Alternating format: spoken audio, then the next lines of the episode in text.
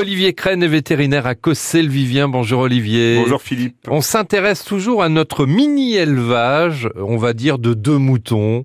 Euh, J'ai envie d'avoir euh, deux moutons, de brebis euh, chez moi. Qu'est-ce qu'il faut que je prévoie? Alors, en tant que nourriture et puis aussi en tant que matériel, parce que j'imagine qu'il faut un petit peu de matos quand même. Oui, alors le matériel, il va être, il va être assez minime.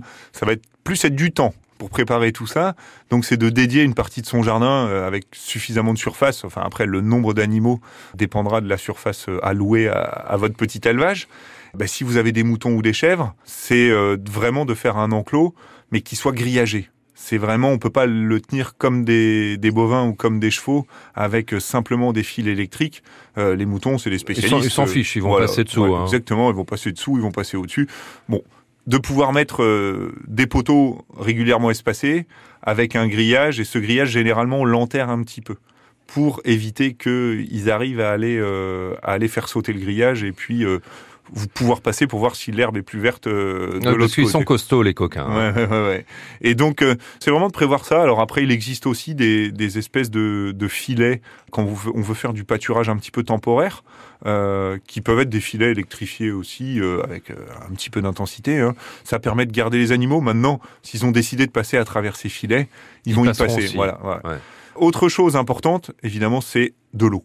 Les animaux doivent toujours avoir de l'eau à disposition. Et de l'eau Euh, claire. Voilà, de l'eau claire, de l'eau propre. Ouais. Euh, renouveler de temps en temps. Il n'y a pas besoin d'avoir un abreuvoir de 1000 litres si vous avez deux moutons. Hein. Euh, Des bassines peuvent suffire. Après, il existe aussi des petits abreuvoirs à niveau constant. Enfin, on peut s'équiper un petit peu à hauteur de nos envies.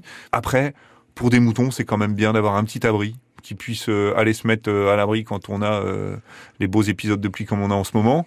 Et à l'hiver, qui puisse avoir toujours un petit peu de foin à disposition, de la nourriture sèche. Le problème en fait de- du mouton euh, particulier, c'est qu'on a envie de lui faire plaisir. Ouais, Il est bien Euh, nourri. Voilà. C'est comme est- le chien. Ouais, ouais, Il finit les assiettes. exactement. Et donc comme on a envie de le régaler, et, euh, on a tendance à lui en donner trop. Et c'est régulier en fait qu'on voit des animaux euh, qui ont euh, des soucis par excès de céréales. Vous en mettez un petit peu pour le côté amusement et pour le côté aussi apprivoisement. Ça c'est important.